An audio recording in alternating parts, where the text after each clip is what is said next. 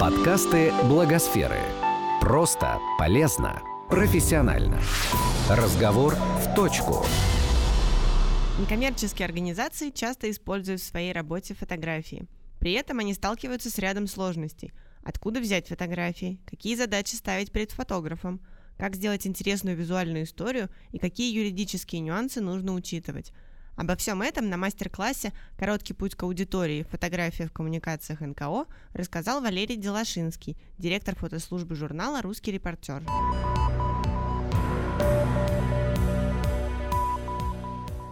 Где НКО брать фотографии для своих публикаций? У нас есть три основных источника фотографий. Это, собственно, мы можем заказать съемку, да, мы можем купить изображение, и мы можем получить их безвозмездно. Конечно же, первый случай самый предпочтительный. Почему? Потому что, заказывая фотографию, вы можете точно получить то, что вам нужно. Да? Это вот самая главная основа, да? заказ фотографии. Но э, тут, прежде чем это делать, вам нужно, конечно же, понять, с какой целью, для чего вы заказываете фотографию. О чем еще нужно подумать перед тем, как заказывать фотографии? Фотография может быть э, нужна для отчета, да, это, это одно. Фотография нужна для публикации на сайте, это другое. Фотография нужна для соцсетей, это третье, да. Это один аспект. Второй аспект – для кого? Какова аудитория, с которой вы собираетесь взаимодействовать. Да, это молодежь, это зрелые люди, это э, те, кто являются вашими давними последователями, да, там, для людей, которые уже вас знают, либо для людей, которые которых вы только хотите вовлечь в коммуникацию. Вот. Понимая это, вы сможете сделать правильный заказ фотографии. Если вы об этом не думаете заранее, вы, к сожалению, не, не сможете получить результат. платить ли фотографу? Как правило, когда меня об этом спрашивают, вот есть возможность платно сделать, если бесплатно, я всегда говорю, что если есть у вас бюджет, вы обязаны заплатить фотографу. Обязаны. Это очень важный момент. То есть, если есть люди в проекте, которым вы платите, да, кому, хоть кому-то, если вы платите, да, вы обязательно должны заплатить фотографу, потому что это очень серьезная и важная часть проекта. Это окно проекта, это то, что видят люди. Понимаете? Поэтому, если есть возможность, мы обязательно платим. Что нужно сообщить фотографу перед съемкой? Вы должны сказать, когда это все будет происходить, с кем, да, и сколько это времени займет. Если вы самостоятельно планируете съемку, вам нужно понимать, что многих вещей, поскольку не все из вас является профи фотографии, да, не все вещи понятны и доступны вам. Поэтому вам нужно общаться с фотографом как можно раньше. То есть чем дедлайн ближе, да, тем меньше вариантов э, организации съемки у вас имеется в наличии. Итак, мы сообщили фотографу, что, где, когда. Мы сообщили фотографу, что мы платим или не платим ему гонорар. Да? Мы сообщили фотографу место и время съемки. Обязательно мы должны в это же время ему сообщить и ее продолжительность примерную. Да? Это очень важный момент, потому что иногда гонорар рассчитывается, с одной стороны, аккордно да, за проделанную работу. В некоторых случаях оплата бывает почасовая. И, то есть об этом тоже нужно говорить на входе. Не пост не после съемки, да, а все это нужно обсудить заранее. Также, когда вы договариваетесь с фотографом, вам нужно четко понимать, когда вам нужны изображения когда вам нужно изображение, то есть завтра, послезавтра, через неделю, но это опять же нужно сообщить заранее. Да? И в какой форме вы эти изображения должны получить. Что это будет? JPEG, объектив, каково разрешение. Это очень важный тоже вопрос, который вы должны обсудить заранее. И, конечно же, количество фотографий. Потому что тысячи фотографий вам не нужны, да, но, но нужно понимать, что в некоторых случаях вам, может быть, нужна будет одна фотография с двумя-тремя вариантами, в некоторых случаях вам нужно будет три фотографии, в некоторых случаях 12, да, там, в некоторых случаях 50, да, но, но вряд ли 500. Да, то есть вы должны оговорить с фотографом, что он должен будет сделать предварительный отбор, либо полный отбор. Опять же, это решение принимается вами в зависимости от того, что вам нужно, да, какую вы съемку заказываете и сколько фотографий вы собираетесь хранить. Как отбирать фотографии? Если вы сами делаете отбор, при этом не являетесь профессиональным бильд-редактором и вы не являетесь профессиональным фотографом, да, то вам нужно действовать по очень простым правилам. То есть и первое правило такое, что вам нужно довериться своему первому ощущению. То есть нравится, не нравится. То есть если вам нравится это изображение, да, вы его должны выбрать. Ну так вот, вы выбрали лучшие фотографии в съемке, да, потом э, вы выбираете следующий этап. Вы выбираете хорошие кадры. Да, то есть лучшие, потом хорошие.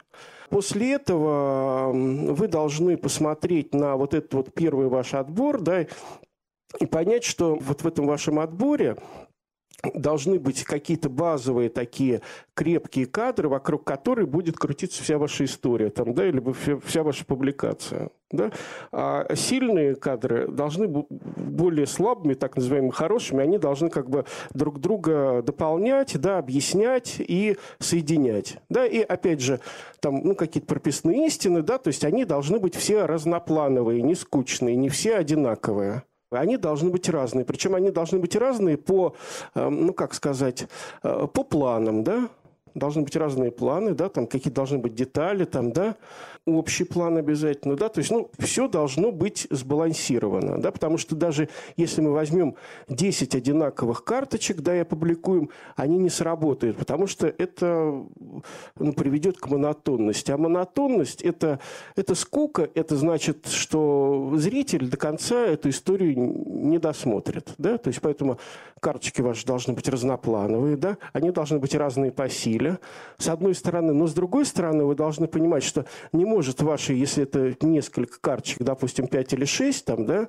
не может быть э, там одна суперсильная, такая супермощная, остальные все средние, потому что эта карточка может ну, просто убить всю эту съемку. Да? То есть вы привлечем внимание к одной карточке, остальные просто померкнут. Поэтому если у вас вот в какой-то группе фотографий есть одна суперсильная, остальные все примерно одинаковые, да, мы берем эту сильную, выносим в самое начало, да, то есть в заголовок, в анонс вашего материала онлайн, да, а саму историю строим уже внутри на более ровных э, фотографиях. Да? То есть они, с одной стороны, должны быть не похожи, да, с другой стороны, они должны стилистически друг с другом сочетаться. Да? Но при этом, опять же, дальше продолжаю, там может быть и конфликт. Ничего в этом нет, потому что без конфликта мы не можем работать. Как хранить фотографии? Мы должны хранить то, что нам принадлежит. То, что нам не принадлежит, мы не храним. То есть мы храним только собственные съемки. Мы храним широкий отбор, не узкий. Не то, что мы опубликовали. Мы храним то, что заказали, мы то, что мы получили от фотографа. И храним несколько, то есть широкий, там средний, допустим, узкий отбор. И если там на протяжении там, двух лет, ну, можете решить это сами для себя года, полугода, там, ну, я обычно ставлю на два года, да, то есть мы это все храним. Если в течение двух лет мы за этими фотографиями э, не обращаемся, да, мы можем, допустим, сократить до там среднего и узкого отбора, да, широкий отбор, допустим, удалить. Мы это все должны хранить, желательно на двух носителях на двух носителях, то есть это, ну, это может быть два жестких диска, допустим, да, то есть в идеале, то есть я знаю фотографов, которые хранят э, на двух жестких дисках в разных местах, то есть это не, должен, не должен быть ноутбук, это не должен быть э, компьютер в офисе один, да, потому что я знаю множество случаев, когда мы теряли изображение вот по разным совершенно фантастическим и независимым от нас э, условиям. Поэтому лучше это два, два жестких диска, хранящихся в разных местах. Если мы не можем заказать изображение у фотографа, где их можно взять? Второй источник фотографий – это фотоагентства. Опять же, мы должны понимать, что есть агентства платные, есть агентства бесплатные. Да? По большому счету, если у, у вас заключен договор с э, Итартас, там, РИА Новости и Лори, да, то есть вы можете на 100% э, закрыть полностью вопрос покупки изображения. Да? Если вы используете очень много фото, да, то, в принципе, можно еще использовать э, Легион, да, там есть такое агентство, но это если там прям вот у вас такой вот супер трафик, там огромное количество нужно э, картинок каждый день, да, там можно оформить очень недорогую подписку, но по большому счету, если это разовые, разовые публикации, то ТАСС, РИА Новости и Лори полностью закрывает вашу потребность.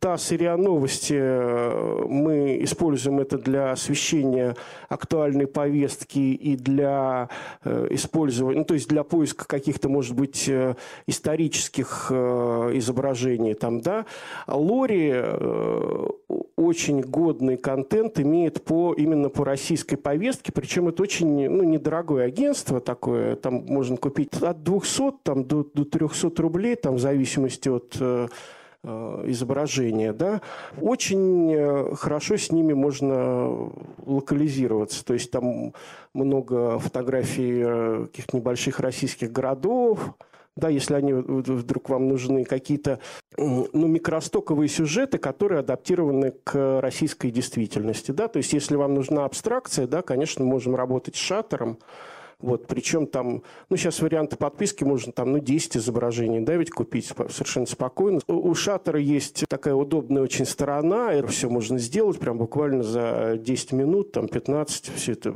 подключиться, оформиться. Но, опять же, я э, всегда советую, я не знаю, может быть, сейчас э, ситуация изменилась, но лучше не э, заключать договор на, ну, каких-то подставных людей, то есть не надо там брать дизайнера, на него это все записывать, то есть если у вас есть какая-то ну, корпоративная карточка, да, там лучше ну, регистрировать на нее, чтобы права были у вас да, а не у какого-то человека, который может там уволиться через там несколько дней или вообще у вас там официально не работает, да, то есть это могут, может привести к каким-то, ну, правовым, правовым коллизиям, да, э, так что лучше этого не делать.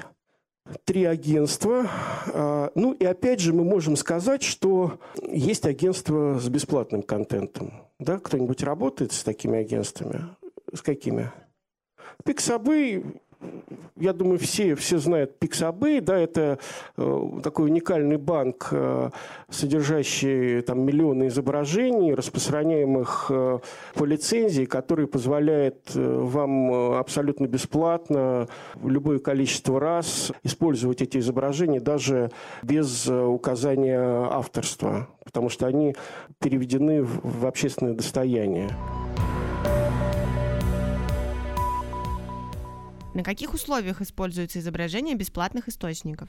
Существуют такие лицензии, которые называются Creative Commons, да, и эти лицензии, причем я всегда при встречах с представителями НКО э, активно призываю и вас тоже использовать, размещать фотографии под этой лицензией, потому что это ну, очень важный, э, на мой взгляд, общественно важный э, такой, ну, как бы акт, да, и э, ну, вот российская ситуация, она поразительна тем, что э, там университеты распространяют э, свои изображения под, под этой лицензией, э, сайт президента Российской Федерации, да, распространяет изображения под, под, под этими лицензиями, да, а вот э, НКО часто этого не делает.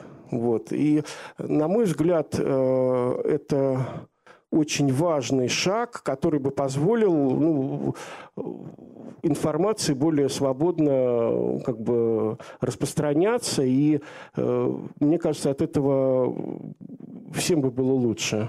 Вы являетесь добросовестным пользователем, если в материале, который вы иллюстрируете вот этими изображениями, да, вы указываете э, ту лицензию, которая требуется. Все, и тогда вы являетесь добросовестным пользователем, и никто никак э, э, к вам не подкопается. И я не знаю ни одного случая в России, связанного вот с лицензиями, с этими, когда возникла ну, какая-то проблема. Она работает в России, и все с этим хорошо, и этого не надо бояться. И чтобы вы понимали, да, ну вот этот тот же самый Pixabay, это, это тоже Creative Commons, и Википедия это то же самое. О чем нужно помнить, если мы просим фотографии у самих героев? Любое получение изображений, даже если это передача безвозмездная, да, она должна быть как-то отражена хотя бы в переписке, хотя бы в переписке, потому что этот момент, он очень важен, как и вопрос с детьми. Об этом тоже нужно помнить. То есть вот так, ну, звонок по телефону, там, да, это не всегда э, является единственным правильным решением. То есть даже если мы не подписываем никаких документов, да, мы должны иметь на руках хотя бы какую-то, ну, как бы информацию на электронном носителе. Нужно ли спрашивать разрешение человека на его съемку в общественном месте? В любом общественном месте мы можем сделать съемку, и мы можем эту съемку опубликовать. Любого человека. Опять же, когда мы говорили сейчас, допустим, про интервью, да, то есть когда мы к кому-то подходим и уже как бы концентрируемся на одном человеке, российское законодательство до сих пор очень там туманно, но в принципе мы должны понимать, что если мы к кому-то подошли и начинаем снимать не какие-то общие планы, планы, а выбираем одного человека и на нем акцентируем наше внимание, да, в идеале, конечно, нужно спросить разрешение. В идеале. Но можно этого и не делать. Как быть с этическим аспектом съемки? О чем важно не забыть? Даже если по договору мы можем показывать лица детей, людей, пожилых, там, да, из этических соображений мы чувствуем, что этого делать не надо, то нам этого делать не надо. Не надо. Вот. И наше главное правило – не навредить. Конечно же, помочь в первую очередь, да, но помогая, мы не должны человеку навредить. И продвигая в нашем обществе, подчас консервативном, сложно понимающим какие-то вещи, продвигая какую-то прогрессивную повестку, да, новые идеи, мы э, как бы не должны наших героев использовать как какие-то ледоколы. Да. Вот у нас сейчас вот мы за последние полгода очень много вот этих было ситуаций в прессе, вы прекрасно знаете, когда вроде бы начинается ну, там, агитация за какое-то хорошее дело, да, идет история героя, рассказывающая и подчас визуальная история, да, и герой вроде хороший, и дело вроде правильное, а выходит все не очень хорошо. Поэтому прежде всего помогая людям, мы не должны им вредить. И исходя из этого, то есть когда мы работаем с детьми, когда мы работаем с пожилыми, людьми, которые, ну, как бы недееспособны, да, людьми, находящимися под опекой, людьми, находящимися в сложной жизненной ситуации, мы должны для себя сделать выбор. И этот выбор должен быть этичный. Да, то есть мы должны, помогая людям, им не вредить. В каких случаях лучше сделать фотоисторию? Ну, нужно понимать, что когда вы рассказываете о себе, рассказываете о своих героях, где-то уместны короткие истории, где-то истории средней длины, где-то большие истории. Потому что есть вещи, о которых мы не можем рассказать одним изображением. Да? То есть сейчас вот есть э, модное слово «сторителлинг», вот, и вы используете, насколько я понимаю, да, сторителлинг в своей работе, да, но и существует такой понятие, как и визуальный сторителлинг. Иногда наилучший эффект, как бы материал достигает, вот когда он оформлен вот именно в этой форме. Иногда уместно рассказывать э, длинную историю. Как самому снимать фотографии для своей НКО? Если у вас нет возможности снимать на профессиональный аппарат, вы должны снимать на смартфон, и это вас не должно смущать, потому что, ну, как бы качество там последних моделей, там iPhone, Samsung, Huawei, Xiaomi и так далее и тому подобное, мы можем совершенно спокойно, нормально снимать. Опять же, Если вы находитесь внутри, вы должны себе ставить как минимум три задачи. Краткосрочную, среднесрочную и долгосрочную. Опять же, как в рамках фотографирования, это разные по времени и по содержанию проекта. Затейте долгий фотопроект, делайте, который займет у вас 2-3 года. Вот Вяткин снимает некоторые проекты по 15-20 лет. Ведите, документируйте эту реальность. Это долгий проект. Если мы говорим о краткосрочных проектах, выполняйте задачи, которые каждый день перед вами, как перед фотографом, ставятся. Они же ставятся или нет? Это краткосрочно, да, то есть это жанр такого какого-то там репортажа. И в среднесрочном проекте вы должны из этого потока вычленять историю какого-то одного, допустим, человека или найти какое-то необычное явление или э, как, какое-то событие в жизни, и его исследовать, и в его рамках создавать фотоисторию. Понимаете?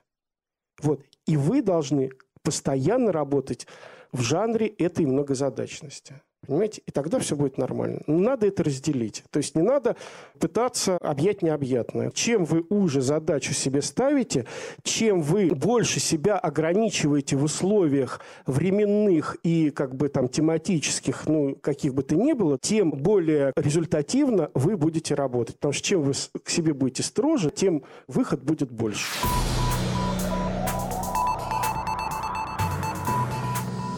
Этот подкаст создан с использованием средств гранта президента Российской Федерации на развитие гражданского общества, предоставленного Фондом президентских грантов.